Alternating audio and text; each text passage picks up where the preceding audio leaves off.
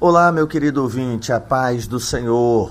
Espero que o teu coração, a tua alma estejam bem. Agradecendo ao Senhor pela graça concedida de juntos estarmos mais uma vez para meditarmos na Sua palavra.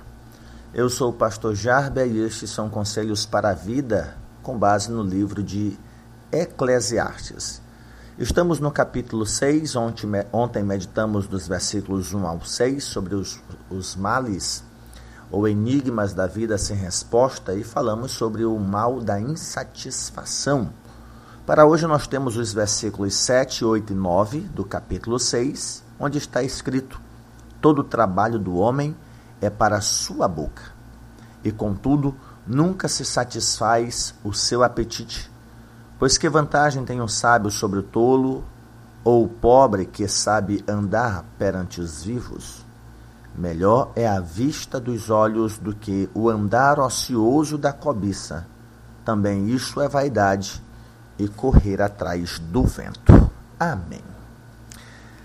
Hoje nós vamos conversar sobre o mal da insaciedade o mal da insaciedade, um mal que aflige a humanidade.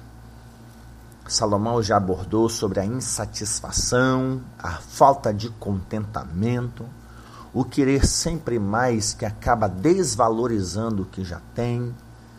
E nos versículos 7 a 9, nós vemos aqui a insaciedade, e por insaciedade nós queremos dizer que o homem nunca se contenta com o que possui e insaciavelmente quer mais. Pastor, o senhor falou sobre a insatisfação, a falta de contentamento com o que já tem. E aqui o foco no versículo 7 ao 9 é exatamente focado nessa tentativa humana de querer mais, sempre buscar mais. Uma coisa é o, a falta de contentamento a insatisfação fundamentada somente na ingratidão. Não há aquela, aquela dose de avareza, né, de, de inveja. Existe o descontente que vive insatisfeito ali a vida toda, mas existe o descontente, o insatisfeito que não dorme, não se tranquiliza por querer buscar sempre mais, e aí vem a inveja do que os outros têm, vem a avareza pelo que os outros têm, e então é essa ideia de insaciedade. E em vez de anunciar o problema no início e ilustrá-lo depois com uma comparação, como Salomão fez antes, ele começa aqui pela ilustração, a fim de explicar o mal que ele observou na vida humana. Ele diz no versículo 7: todo trabalho do homem visa encher a barriga, né? Ou todo o trabalho do homem é para sua boca. Então esse trecho é encher a boca, ou é para sua boca, ou encher a barriga, né? Encher a boca significa que o trabalho não existe sem nenhuma necessidade que o motive, e essa necessidade é sobrevivência. Até porque é preciso se alimentar para manter a vitalidade do corpo, a saúde para poder continuar trabalhando. Então, a maior dificuldade dessa condição é que ela é contínua.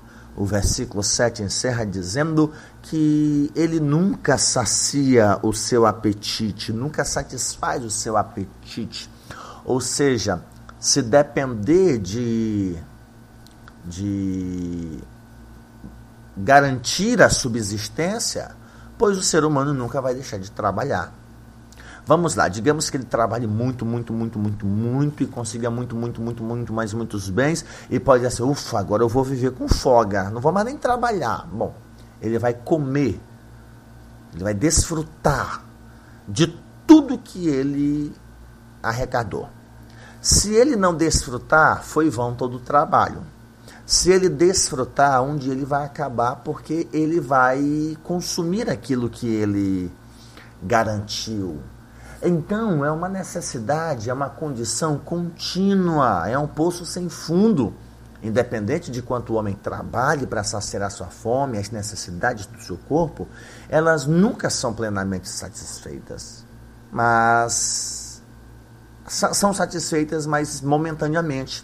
Então, várias vezes ao dia, o nosso corpo exige a ingestão de comida, beber água, ou ele enfraquece até que seus sistemas metabólicos e fisiológicos deixem de funcionar, o que leva a pessoa à morte, né?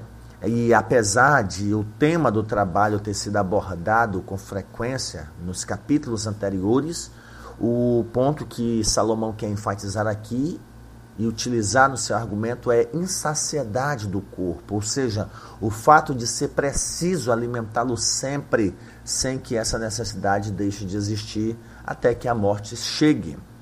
Então, o constante anseio por comida, por água, é, isso aqui sujeita toda a humanidade, independente de suas condições pessoais, seja pobre, seja rico. O versículo 8 diz da seguinte maneira: Pois que vantagem tem o sábio sobre o tolo?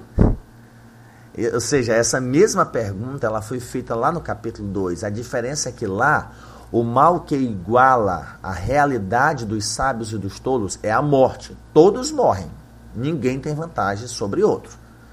Né? Esse mal vem sobre todos. Mas aqui no capítulo 6, o que iguala os sábios e os tolos ou os insensatos é a necessidade constante de comida e o fato de que qualquer alimentação que recebam nunca basta para a manutenção da vida deles.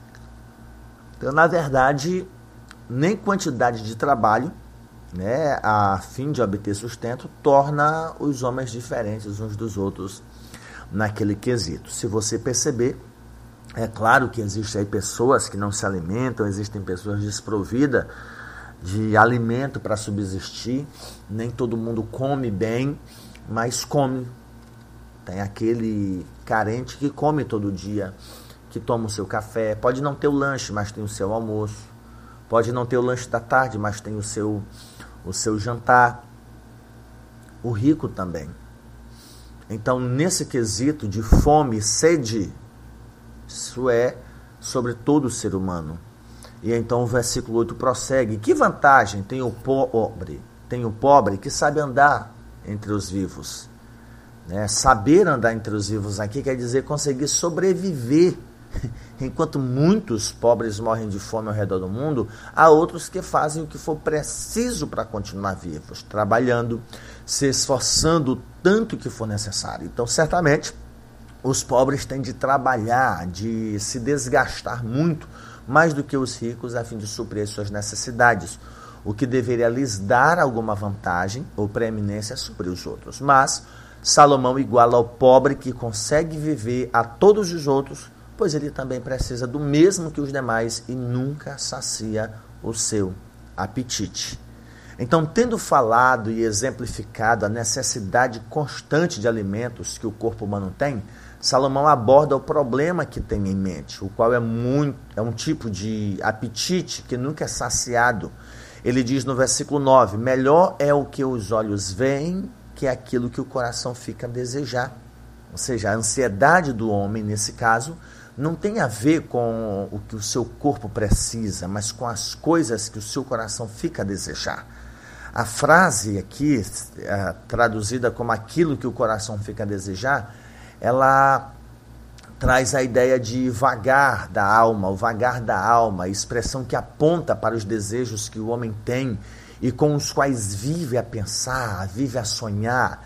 Então, o mal abordado por Salomão aqui nesse ponto é a cobiça insaciável. É claro que alguém assim nunca tem tudo o que quer, do mesmo modo como o corpo nunca recebe o que lhe basta. Enquanto o primeiro homem tinha tudo o que queria, mas não aproveitava, esse também não aproveita o que tem porque ama apenas as coisas que ele não possui. Ah, já, já se disse né, que o ser humano passa mais tempo pensando naquilo que nunca vai viver do que naquilo que realmente vive. É. Talvez a ideia de que o rico fique pensando aí em como usufruir dos bens acumulados e a vida passa e ele nunca usufrui, e o pobre é, idealizando, mentalizando uma vida que talvez ele nunca tenha, em vez de desfrutar a vida simples que possui. Então é possível viver feliz e viver bem, tanto na pobreza quanto na riqueza. Sentimentos como avareza, inveja, ingratidão devem ser, claro, eliminados para que isso seja uma realidade. Por parte dos ricos, a cobiça é, deve ser eliminada também. Então, Salomão diz que melhor é o que os olhos veem, ou seja, aquilo que a pessoa tem diante de si, a sua posse, o seu bem, que já está ali. E nesse mal é possível igualar os homens mais ou menos instruídos, com mais e com menos posses, com mais ou com menos habilidades, do quais fala o versículo 8. Então, para todos eles que precisam de alimentos, do mesmo jeito, é preciso também que se satisfaçam com o que tem diante de si, aquilo que os olhos veem. Então, esse versículo contém uma mensagem parecida com o dito popular que afirma ser melhor ter um pássaro na mão do que dois voando. Então, a lição desse dito e também do versículo é que as pessoas devem viver contentes com o que possuem. É claro que esse contentamento só é possível se a vida e tudo o que ele possui forem considerados perante Deus. Mas a pessoa que não vê a vida desse modo, ela é sempre infeliz por ser insaciável. Então, normalmente, essas pessoas desejam tanto algo que não possuem que a vida perde a graça para elas. Imaginam que só haverá sentido e felicidade se obtiverem o que o seu coração deseja e fazem tudo o que for preciso para conseguir. Mas, ao obter seu bem amado, elas desfrutam dele pouco tempo, pois passam a amar, passam a desejar outra coisa que não têm. Então, para representar essa ideia, há outro dito popular que afirma que a grama do vizinho é sempre mais verde, né? Então, esse é o apetite que nunca é saciado e tal pessoa vê a vida passando inutilmente enquanto deseja mais, mas nada lhe basta. Contudo, essa não é uma lição aqui muito difícil de compreender, porque é porque então o homem não consegue se contentar com o que já tem. Qual é a fórmula de se atingir o contentamento? Para essas perguntas, Salomão não dá respostas, né? E elas permanecem sendo um enigma para nós. Então, Salomão, por sua vez, não poderia qualificar esse grande mal de outra forma a não ser o que está no final do versículo 9. Isso também é futilidade, isso também é vaidade, é correr atrás do vento.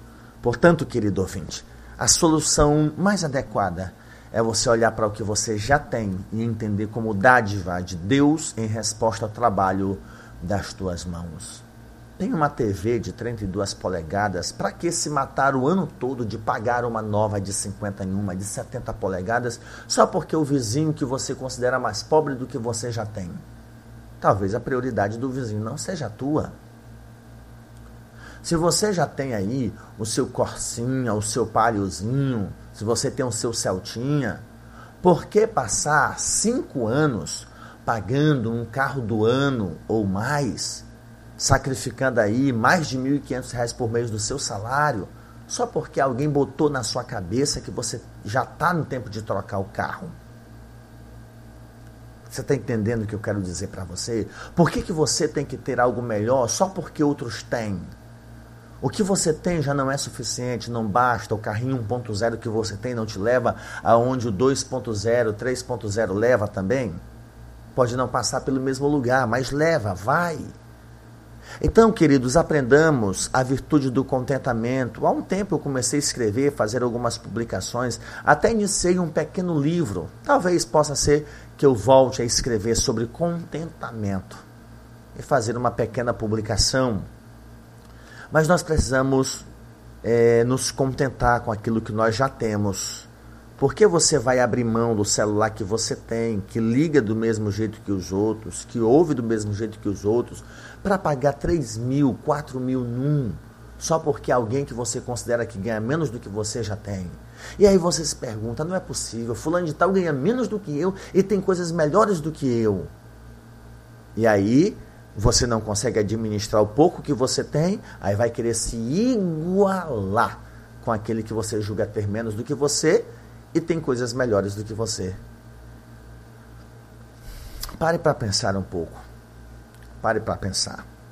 Tá bom? Comece a dar valor às coisas que você tem, se realmente precisam ser mudadas, se realmente precisam ser ajustadas, se realmente precisam ser alteradas, ou se dá para segurar um pouco mais.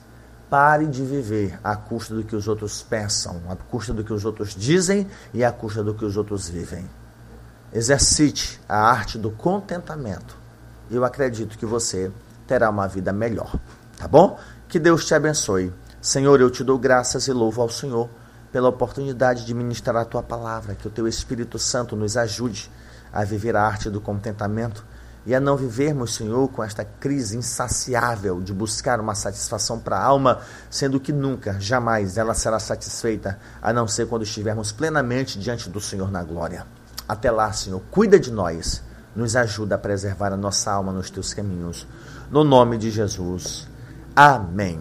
Envie esse áudio, envie essa ministração, envie esse link do Spotify para alguém Faça parte da nossa lista de transmissão, procure contato para que você possa receber todos os dias as nossas ministrações. Sinta-se à vontade para nos seguir nas redes sociais, mais especificamente no Instagram. Procure lá, Jarber Souza. Estamos sempre fazendo alguns posts devocionais em família, enfim, contribuindo de alguma forma para que você viva uma vida mais perto de Deus com a sua família. Um forte abraço e que a graça de Jesus reine em tua vida, hoje e sempre. Amém.